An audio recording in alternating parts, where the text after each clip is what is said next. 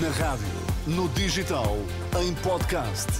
Música para sentir, informação para decidir.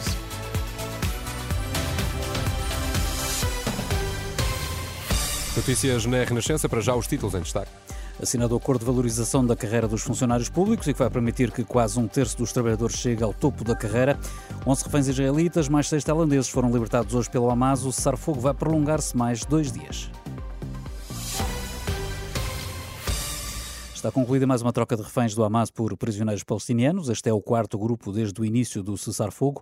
Em troca de 11 israelitas e 6 tailandeses, Israel libertou 33 prisioneiros palestinianos, 30 mulheres e 3 menores. Esta tarde ficou, entretanto, a saber-se que foi prolongado mais dois dias o cessar-fogo entre Israel e o Hamas, em troca da libertação de mais 20 israelitas raptados eh, pelo Hamas a 7 de outubro. Até ontem foram libertados 58 dos cerca de 240 reféns feitos pelo Hamas.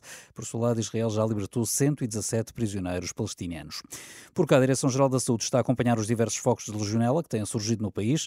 Neste momento são dois no norte, um em Matosinhos, outro em Caminha. Hoje foi conhecido mais um caso no Algarve, em Algesur, mas eh, sem qualquer pessoa infectada até agora.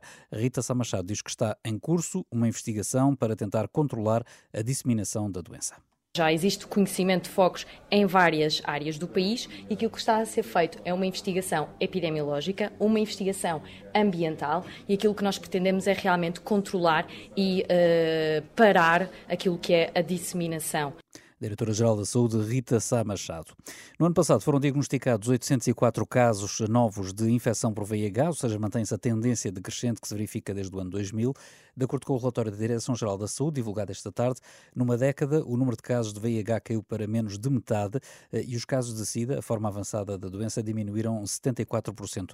Três em cada quatro casos são em homens e a área metropolitana de Lisboa, seguida da região do Algarve, foram as regiões eh, com taxas mais elevadas de novos diagnósticos diagnósticos. Já está assinado o acordo de valorização da carreira dos funcionários públicos entre o Governo e os sindicatos afetos ao GT. Ficou de fora a Frente Comum, ligada à CGTP. O acordo agora conseguido permite acelerar a progressão na carreira para que três em cada dez trabalhadores cheguem ao topo.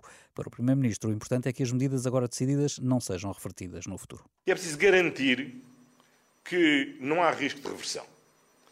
E é por isso que estes avanços não são contraditórios com o termos hoje uma situação de estabilidade e de equilíbrio orçamental. Porque significa que não, for, não são necessários nem cortes, nem estagnação para que esse equilíbrio exista. E é a partir deste equilíbrio que podemos continuar o caminho a que se referia a Sra. Presidente do CTE, sem risco de termos de voltar a andar para trás. E isso é muito importante porque é aí que assenta a confiança. Também para José Abrão, presidente da FESAP, o esforço agora feito tem de prosseguir. Só esperamos que o nível de negociação, o crescimento que houve até agora, possa ser continuado. Porque aquilo que aconteceu até agora no conjunto dos trabalhadores da administração pública e a recuperação que se vem verificando, soube bem. Mas só se for continuada é que nós não podemos dizer que soube pouco. E por isso mesmo, a nossa expectativa é de que, com o próximo governo, seja ele qual for, este acordo seja cumprido, se possível melhorado, Recado de José Abrão, presidente da Federação de Sindicatos da Administração Pública. A pobreza aumentou em Portugal. Segundo o Instituto Nacional de Estatística, quase 1 milhão e 800 mil pessoas viviam em 2022 abaixo da linha de pobreza, ou seja, com menos de 591 euros por mês. São mais 80 mil pessoas do que no ano anterior. O INE revela ainda que o aumento da pobreza atingiu todos os grupos etários e, em particular, as mulheres.